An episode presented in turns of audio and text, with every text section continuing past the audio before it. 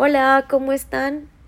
Bienvenidos a otro episodio de este bello podcast de catarsis y terapia. Eh, creo que para mí misma, simplemente tal vez lo que hago es como sacar las cosas que tengo dentro, que me pasaron a mí, eh, cosas con las que estoy luchando a veces y algunas cosas con que siento que ya superé, pero que definitivamente tengo que seguir trabajando. Y el día de hoy estaba pensando mucho en el sentimiento de abandono y todo lo que esto puede generar. Em, de entrada les pido perdón porque de repente pueda que la voz se me corte porque igual son temas difíciles. Y eh, claramente es más fácil tratar un tema que no te pega tanto. Pero creo que el sentimiento de abandono o el sentido de pertenencia o la falta de sentido de pertenencia es algo con lo que muchas personas tristemente hoy por hoy estamos lidiando y muchas veces ni siquiera estamos conscientes de eso. Y por ejemplo, en mi caso, sí les puedo decir que este como sentimiento o este temor, mejor dicho, a ser abandonada, si viene de la separación de mis papás y del hecho de que por alguna razón ambos fue como que cada uno se fue por su lado y mi mamá lo único que hizo fue irnos a dejar con sus papás. Y aquí lo triste del caso es que como niña yo no tenía la obligación de ponerme en los zapatos de mi mamá y entender por qué lo había hecho.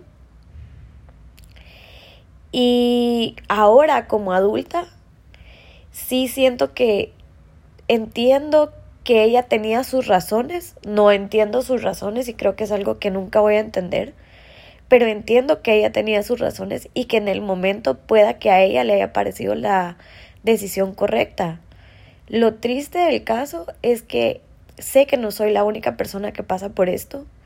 Sé que hay muchas personas que tienen que lidiar con ese sentimiento de una manera diferente y a veces sin entender qué, qué es con lo que están lidiando, porque hoy en día es tan común el ser hijo de papás divorciados, es tan común el tener un papá en el extranjero que emigró buscando una mejor oportunidad de vida.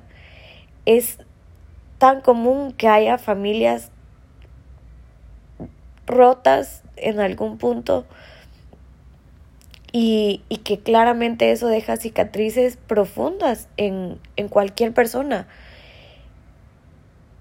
Yo se los he comentado antes y por ejemplo con el tema de la separación de mis papás y cómo ellos manejaron esto, la verdad es que sí me siento afortunada porque como les dije, yo nunca los vi pelear, nunca los vi insultarse, nunca hubieron gritos, agresiones en mi casa jamás. Pero eh, sí siento que hay cosas que pudieron haber sido mejores. Siempre la verdad es que, o sea, cuando entendí el término y entendí el sentimiento y que ese sentimiento era parte de mí, sí se lo achaqué a mi mamá porque de mis dos papás es con la que yo he sentido que puedo ver claro como el, el comportamiento de, miren, yo nunca voy a saber si es fácil para ella estar lejos o si ha sido fácil para ella estar lejos, más con todo lo que ha pasado. Pero por ejemplo, también en mi, en mi, desde donde yo estoy parada, pues, sí veo una falta de, de compromiso, de aceptar responsabilidad, de querer cambiar la situación, etcétera. O sea, es bien fácil para ella decir otra vez desde donde estoy parada. Es bien fácil para ella decir ay, es que a mí me tocó venirme y ay, es que yo lo hice por ustedes, de ay, es que eh, no había otra solución, fue lo que la mejor opción que tenía. para mí ha sido difícil y los amo y nunca he dejado de estar pendiente. Claro, porque por lo menos una vez al mes hay una llamada, ¿verdad? La manera que tiene ella de como querer compensar, digamos, el hecho de no haber estado con nosotros. Em, mi mamá tenía seis años cuando yo me fui y yo tengo 32, o sea, son 26 años de no verla en vivo y en directo. Eh, pero digamos la manera que ella tiene de como compensar es pues hace ahí unos intentos fallidos porque claramente pues no nos conocemos, no hemos convivido y no entiende mi manera de ser, mi manera de comunicarme, etcétera, mis gustos, mis amigos. No, no existe esa conexión. Esa es una realidad. Pero aparte de eso, por ejemplo, a mi papá sí lo vi buscarnos, sí lo vi hacer los esfuerzos, sí lo vi como tratar, ¿me entienden? A pesar de que a veces podía tener todo en contra, porque él llegaba al colegio a tratar de vernos. Mi papá viajaba de Guatemala a El Salvador para tratar de vernos.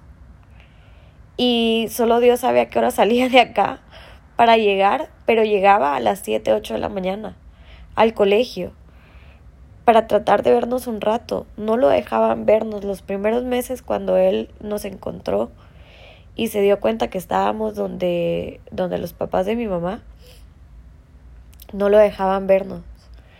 Eh, le decían las maestras que ellas tenían indicaciones de que no podíamos salir con él y que, y que nos podía ver como cinco minutos en el portón del colegio y de hola y adiós y lo vi llegar no sé cuántas veces. Entonces, para mí era claro que él quería estar con nosotros y que él no quería dejar de vernos. En cambio, una llamada, pues cualquiera la hace y como les digo, o sea, realmente una llamada es, es, es complicado. Esto ha tenido repercusiones en mí por supuesto, como en cualquier persona normal. La única diferencia es que habemos unos que lo tratamos y que lo entendemos y que sabemos qué es lo que pasa. Y hay otros que solo viven las consecuencias y, y, no tienen idea de, de por qué. O, o, de repente muchas veces ni siquiera nos detenemos a, a reflexionar en, en nuestros comportamientos o en nuestros patrones o en esos actos repetitivos que nos llevan a los mismos resultados una y otra vez.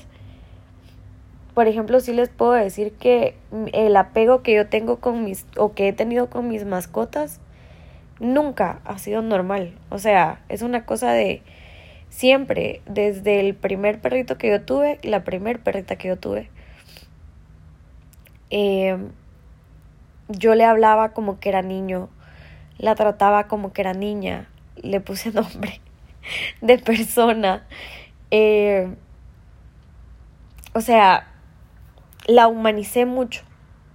Por lo mismo, tal vez porque estaba más pequeña, no había tanta aprensión entre, entre los perritos y yo. O sea, como entre mis perritos y yo. Pero sí había como esa cosa de, de los protegía, los, los sobreprotegía y los sobrecuidaba. Y los humanizaba. Eh, a todos los perritos que he tenido, a todos. Los que ya tuve más grande, como de 19, 20, o sea, eso fue otro rollo. De verdad que eran como mis hijos y todo era diferente, o sea, y esta perrita que tengo hoy, ahorita, eh, esta perrita sí es otro nivel, o sea, la mitad de mi salario se va en ella. Eh, va a kinder, no siempre claramente porque tampoco, ¿verdad? Pero va a kinder, eh, sus juguetes, su comida especial, su cama, sus, sus cosas, ¿verdad? O sea, demasiado, demasiado humanizada. Le hablo como que si fuera persona, como que si fuera mi hija. Eh, si me toca salir, o sea, como que de repente me dicen como, mira, vamos a cenar o mira, no sé qué. eh, ya no salgo de party porque pienso que ella va a estar sola toda la noche y eso me genera ansiedad, lo cual obviamente a ella también le genera ansiedad. Entonces tiene ella también problemas de separación porque se los transmití. Em, entonces pasamos como nuegados, muéganos todo el día.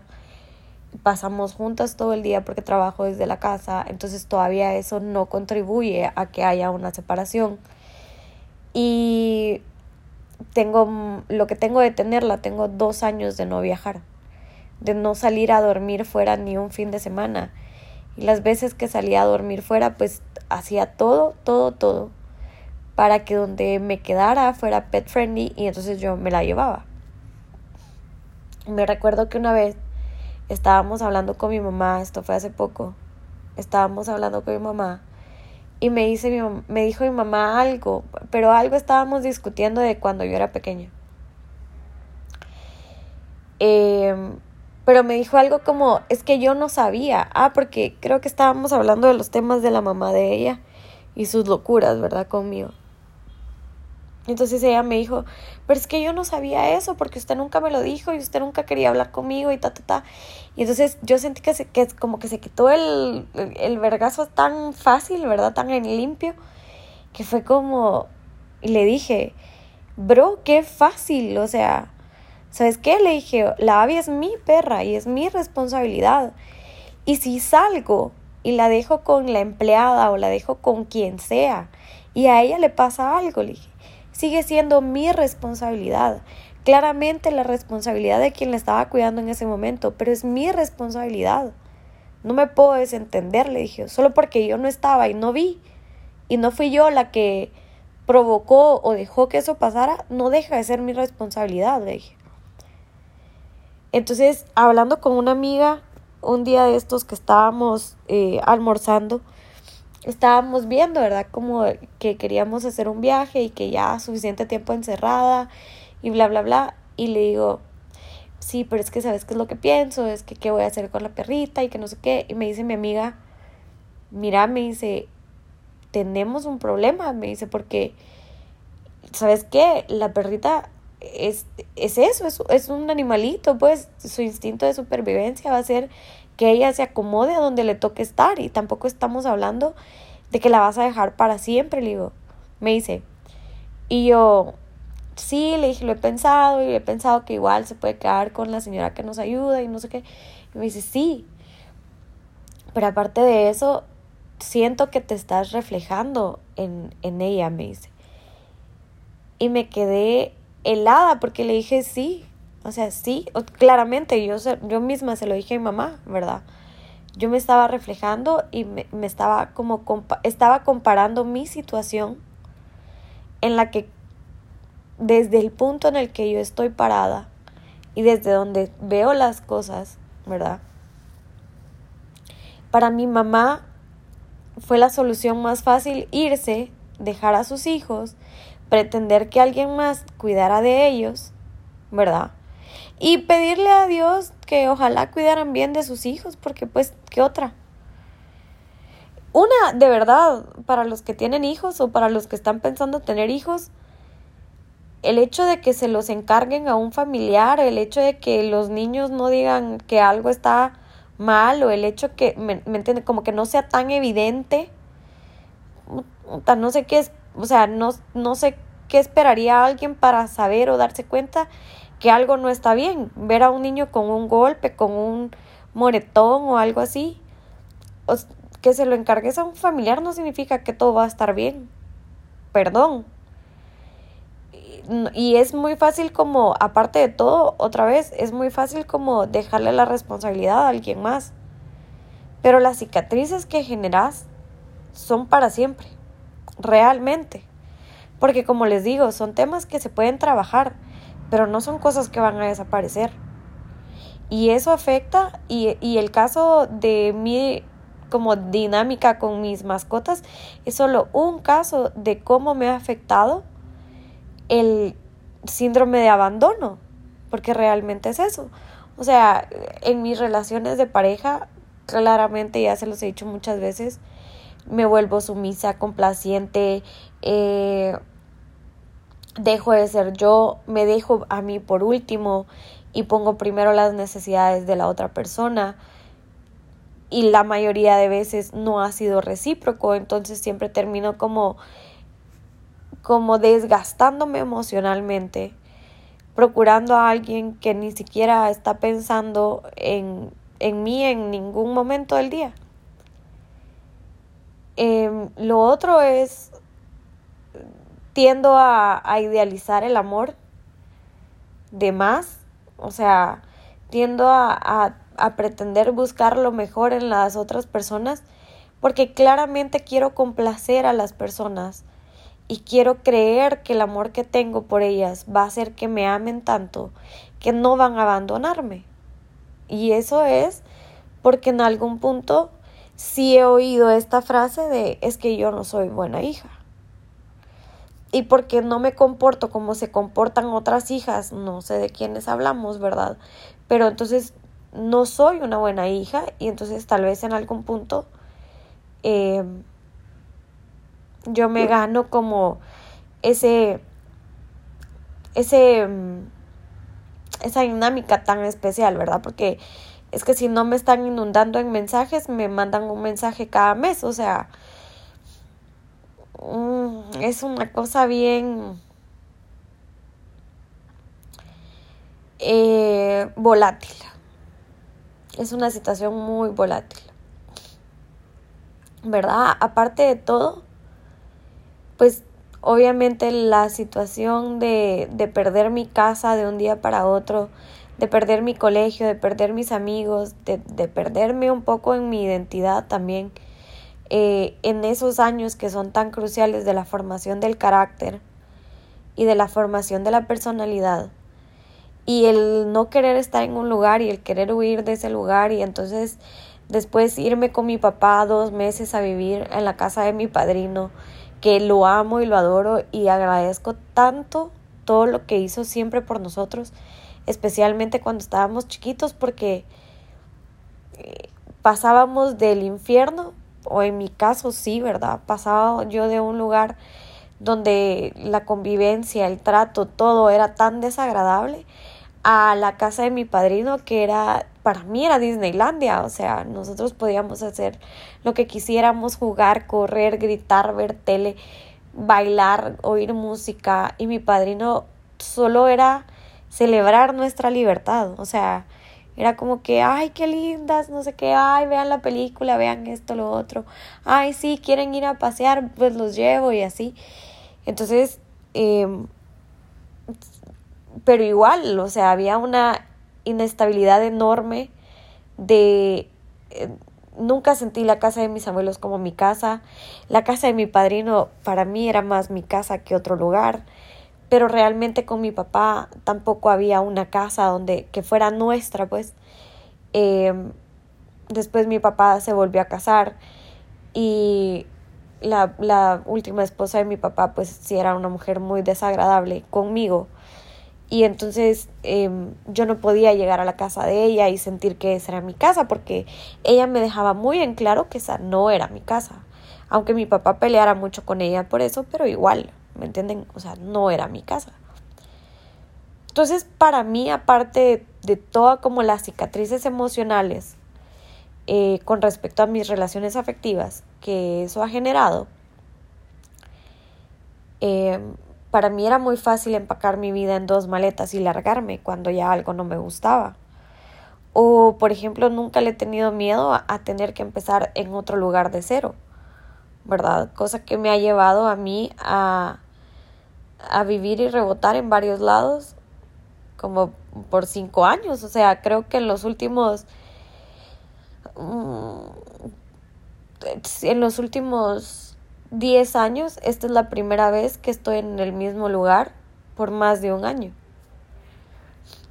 Entonces, sí era como complicado, lo hablaba con mi mejor amigo, también, por ejemplo, el, aspecto de, de ir y rebotar y no echar raíz en ningún lado o de no tener ese sentido de pertenencia, porque al contrario, ¿verdad? Mi amigo ha vivido en su casa los 35 años que tiene de vida ha vivido siempre con sus dos papás, tal vez no es la situación ideal y perfecta, y obviamente como todas las familias tienen problemas, pero yo le digo como, ay no, debería mudarse, debería irse a vivir usted solo, debería esto, debería lo otro. Y para mí la situación de él es como 35 años y con sus papás, ah, yo no lo haría. Tengo otros amigos que tienen esa edad, o 33, 34, y viven con sus papás, y para mí esa es una situación anormal. Aunque en el fondo, siempre lo he dicho, em, una amiga se quería ir a vivir sola y vive con los papás y los papás se hacen cargo de todo, ¿verdad?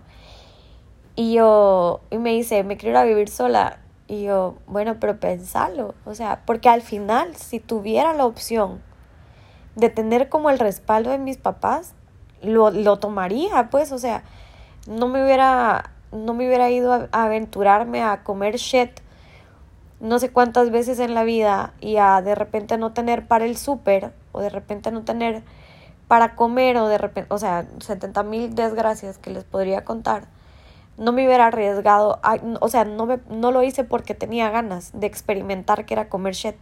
No, o sea, lo hice porque me tocó. Y si tuviera la opción de, de estar con mis papás o de tener la casa de mis papás para de cuando todo falle regresar, créanme que lo haría 70 mil veces. Pero no es el caso. Entonces, aprendí a armar maletas en un día y largarme a otro lugar y que todo lo que se quedara atrás me valiera pito. Y eso es lo que hago, o eso es lo que estaba acostumbrada a hacer. Se contradice bastante, digamos, con la idea y lo que yo siempre he pretendido lograr con mis parejas, porque lo que siempre he buscado al empezar una relación o a empezar a conocer a alguien es formar algo permanente con alguien. Pero al mismo tiempo, cuando algo no va bien, pues para mí es bien sencillo agarrar mis cosas y largarme. Ah, con este chavo no funciona por esto, esto, esto y esto. Bueno, entonces, ¿sabes qué? Bye y adiós, ¿verdad?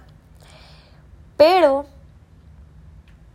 otra vez, o sea, es como un torbellino de emociones que no les puedo explicar porque es como, sí, mi instinto de supervivencia, digamos, me dice que me largue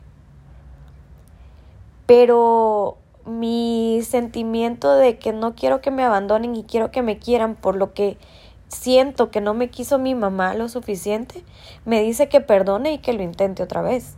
O sea, es bien absurdo y bien contradictorio. Y la verdad es que siempre lo he dicho, el, los procesos psicológicos, especialmente aquellos que se tratan de heridas emocionales, no son procesos lineales, sino que son como una montaña rusa. O sea, un día quiero esto y al día siguiente quiero lo otro y al día siguiente quiero otra vez tal vez lo que quise hace dos días y al día siguiente puedo querer algo completamente diferente. Entonces, donde medio siento que puede funcionar la cosa, me aferro. Me aferro y hago todo lo posible porque eso funcione aun si eso significa lastimarme a mí, a mí misma. Donde definitivamente la cosa no da, pero les digo, cuando definitivamente la cosa no da es porque a vivas luces eso está mal. O sea, ya de, de verdad iría contra mi instinto de supervivencia. Si me quedo ahí, entonces ahí sí agarro mis cosas y me voy.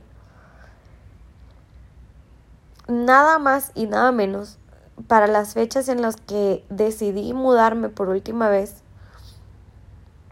eh, que era cambio de país, estaba empezando a salir con alguien, tenía como un mes y medio saliendo con, con la misma persona, hablando y no sé qué. En eso le dije un día, ah, es que me dijo, él me dijo, lindura, eh, ¿qué vas a hacer el fin de semana? Me dijo. ¿Por qué? Ah, me voy a Guatelegio. ¿Por qué? Me dijo, ¿y eso? Qué alegre, no sé qué. Sí, voy a buscar casas. Y se me, o sea, me vuelve a ver, él iba manejando, me vuelve a ver y se queda así con una cara de, de, what the fuck. Y me dice, ¿cómo? Y yo, sí. ¿Vas a buscar casas? Y yo, sí. Eh, también un poco de, de background ahí él dos semanas antes me había dicho que él quería irse a vivir a México. Y entonces me dijo como, mira, y si yo me voy a vivir a México, ojo, teníamos un mes y pico de, estar saliendo. Mira, y si yo me, yo me quiero ir a vivir a México, vos te irías conmigo. Y yo, me dijo el, como el estado, me dijo la ciudad, y yo dije sí. Y empecé a buscar apartamentos en el estado y en la ciudad donde él me había dicho que se quería mover. Entonces me acuerdo que le dije a mi hermano como, mira, este, a mí, Juanito me dijo que si nos íbamos a vivir a México y yo le dije que sí. Mi hermano me volvió a ver y me dijo, Gloria, me vas a dejar solo. Y yo, pues, ya estás grande, vos ya habías hecho tu vida sin mí. Y no es como que yo no te voy a dejar de hablar, le dije, sino que simplemente me voy a a vivir allá. Y en eso me dijo mi hermano porque yo le dije, lo que sí va a pasar es que yo no me quedo en El Salvador. Y en eso me dice mi hermano, así como tiradito, de verdad te vas a ir y me vas a dejar, yo no quiero que, yo no quiero que me dejes solo. Una cosa así me dijo. Bueno, le dije, entonces hagamos algo. Nos vamos a Guate, los dos. Y ya no regresamos jamás acá. Y me dijo, va, literal. Entonces eh, vuelvo al carro y estábamos con Juanito y Juanito me dice, Te va, ¿por qué vas a ir a buscar casas de Guate? Y yo, ¿por qué me voy a mudar? Lo decidimos con mi hermano hace dos días. Y hace dos días empezamos a buscar casas eh, en internet, pero realmente lo que queremos es verlas. Y Juanito así como de, ¿qué putas? Y me dice, o sea, ¿lo decidiste ahorita o ya lo sabías y no me habías dicho? No, lo decidí ahorita, le dije. ¿Y cuándo me ibas a decir? Mm, no sé, o sea, ahorita, ¿qué te dije? ¿Verdad? O sea, sí, así, Luni, ¿verdad? Em, pues igual decidí agarrar mis cosas y venirme. Y esta fue la última mudanza y creo que entonces el chip cambió también. Y tiene muchísimo que ver con la familia de mi papá, con mi familia claramente, con la familia de mi papá, porque el amor, el apoyo, la cercanía, la calidez, eh, el vivir almuerzos familiares los domingos, el saber que aunque no hablemos todos los días, pero que si algo llegara a pasar o que si yo necesitara el apoyo de alguien, los tengo a ellos, a todos. Y eso sí como que me da eh, ahí sí son lágrimas de alegría y de como que ese sentimiento que te rebasa. Pero el sentirlos tan cerca y el saber por primera vez en la vida, en, en 30 años,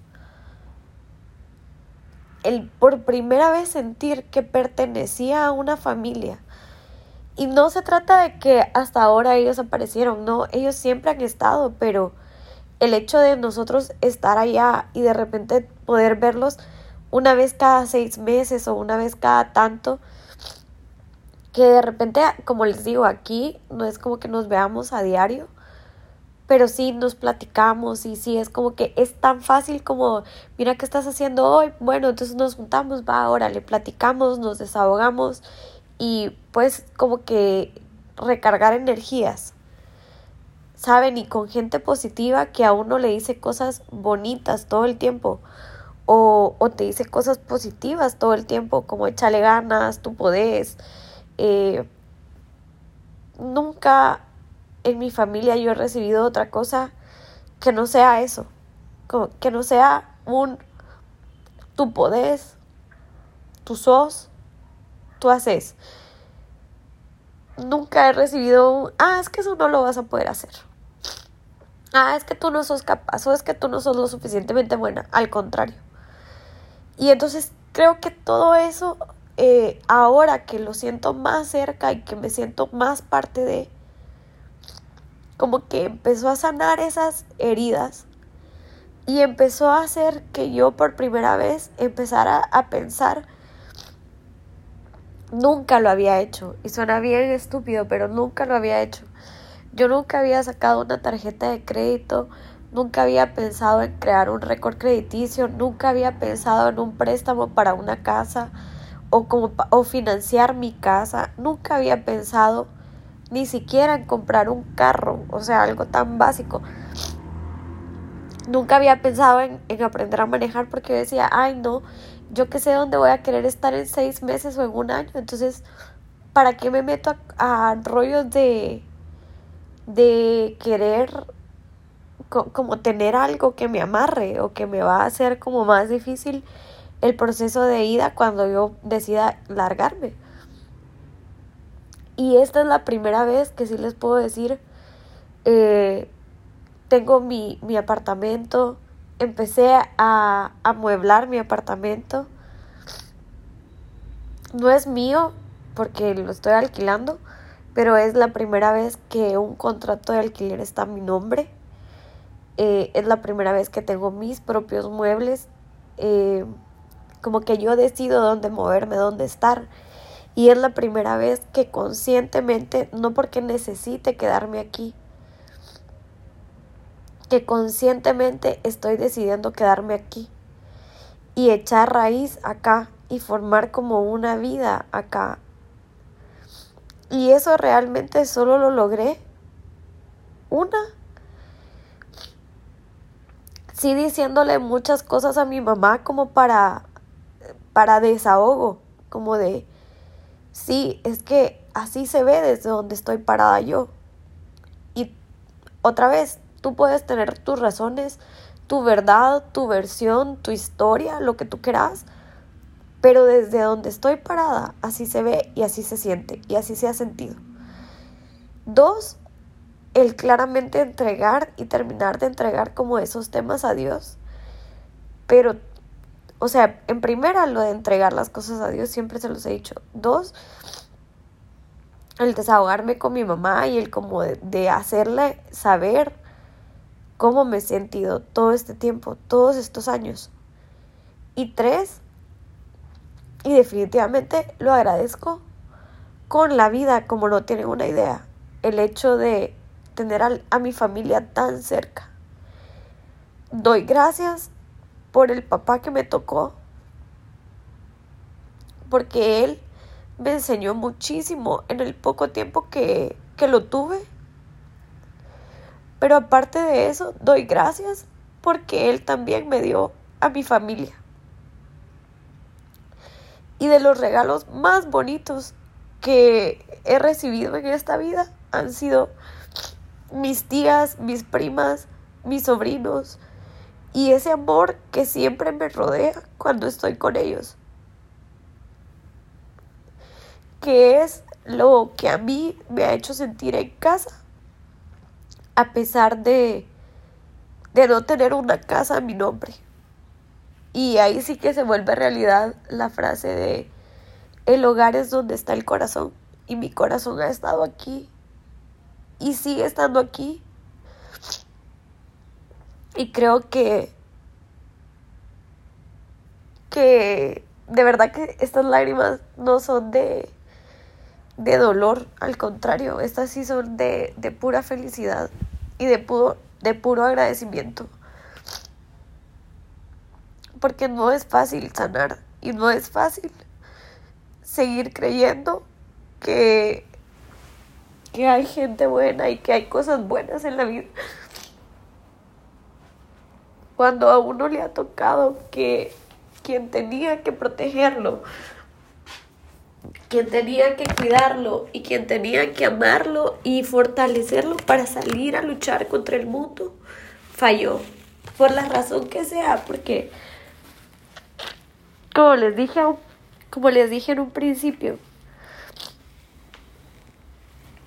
mi caso fue ese, ¿verdad? Pero niños abandonados, niños que no pueden crecer con sus papás, niños que sufren abuso desde pequeño y con abuso no es solo el abuso sexual, sino el abuso físico, el abuso emocional, el que constantemente puedan estar escuchando que, que no los querían, que, no, que son una carga, que no son su responsabilidad, que no sé, tantas cosas que pueden minar el corazón de una persona. Eso es tan común hoy en día y como les digo, realmente lo mínimo que una persona puede sacar de una situación así es el sentimiento de abandono, la falta de identidad y la falta de sentido de pertenencia. Y la verdad es que es bien fácil juzgar a una persona por lo que hace y cómo actúa sin saber por lo que la persona ha pasado. O sea, cuando ves a alguien aprensivo, demasiado como, no sé, como de, de no querer soltar y, y, y de, de muy, con mucho apego emocional, tener en cuenta que lo más seguro es que estás lidiando con alguien que sufrió de abandono por alguno de sus papás o que alguno de sus papás le dejó muy claro, aunque suene muy animalesco y aunque suene muy grotesco, que alguno de sus papás le dejó muy claro que no lo quería y que él es una carga. Entonces, tratemos de ser más amables con el resto del mundo porque hoy por hoy no sabemos qué fibras estamos tocando con un mal chiste, con un mal comentario o con algún consejo no pedido, dirían algunos. Y las cargas emocionales realmente son son más pesadas que si uno llevara cargando no sé, un kilo de, de cemento. Es mucho más difícil de trabajar y sanar especialmente cuando esas heridas vienen de, de tus papás. Y, y como les he dicho siempre, tienen repercusiones en muchos aspectos de la vida. Y bueno, al final, como les digo, hay cosas con las que yo sigo trabajando, hay cosas que ya superé, pero que igual requieren un trabajo constante.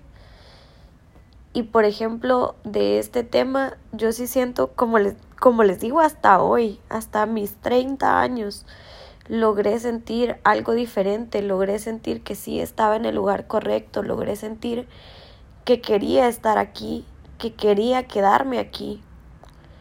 A pesar de, de haber perdido a mi hermano acá,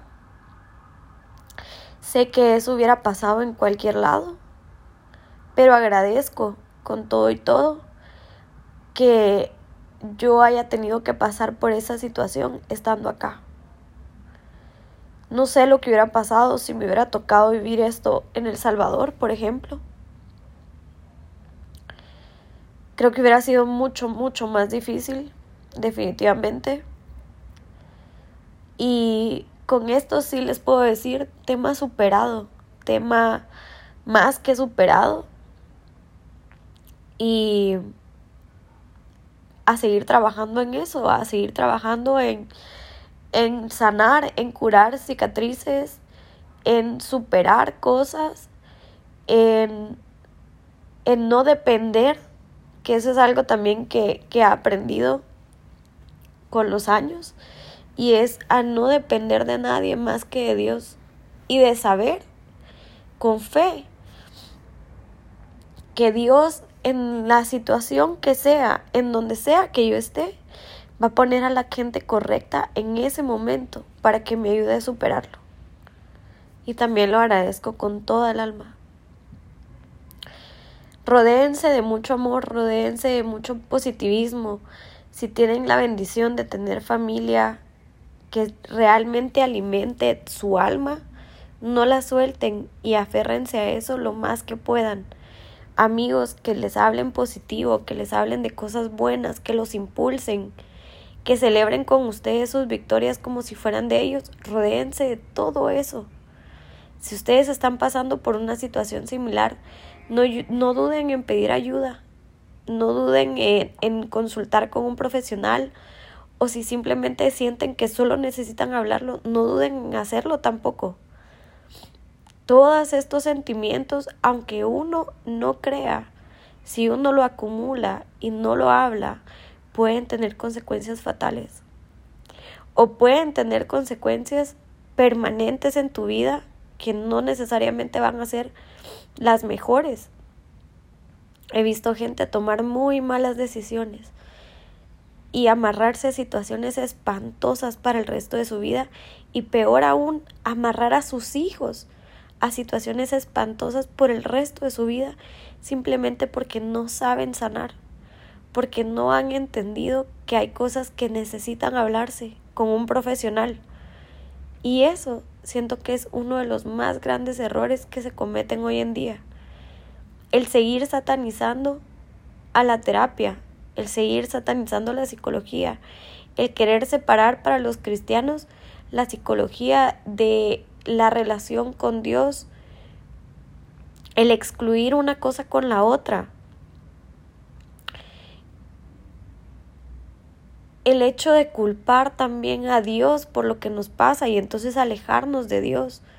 Nosotros tenemos libre albedrío, nuestros padres tienen libre albedrío, nuestros abuelos tuvieron libre albedrío y ellos decidieron y tomaron decisiones equivocadas que ahora tienen consecuencia, pero eso no significa que eso es lo que Dios quiere para tu vida, al contrario.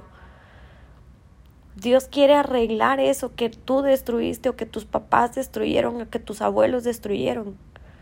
No es culpa de Dios. Pero si lo dejas hacer cosas, va a ser grandes cosas. De donde no hay, va a ser. Entonces, de verdad, entregalo. Completamente todo. Les juro que hay cosas que yo sé que no he entregado. Y hay cosas que me sigo reservando porque quiero tomar la decisión yo. Pero cuando llegue el momento es como no hay mejor decisión que entregárselo a él por completo. Y bueno, esto es tal vez todo lo que puedo decirles en este momento sobre ese tema. Y espero que a más de una persona le sirva para cualquier situación que haya pasado o que esté pasando. De verdad que siempre me, me gustaría pensar que, que hay un motivo por el que sigo haciendo estos podcasts y que estoy ayudando aunque sea a una persona. Como les dije al principio, no voy a tener la respuesta para todo. Y tal vez las situaciones que yo viví no precisamente em, se relacionen con las que ustedes viven o, con las que ustedes vivieron. Pero algo hay en común y es que todos necesitamos a alguien que nos escuche. Todos necesitamos sanar y todos necesitamos aprender a vivir. Y en eso estamos. Así que bueno, eh, les seguiré contando. Espero que haya un podcast que no me saque las lágrimas por lo menos una vez y que pronto pueda hacer un podcast como de el resultado de tanto trabajo en mí misma y de la recompensa de no darse por vencido. Y nada, espero que algunos se animen a contarme algo o que algunos se anime a, a querer compartir algo conmigo o a querer que compartamos algo acá. Y espero leerlos pronto. Hasta la próxima.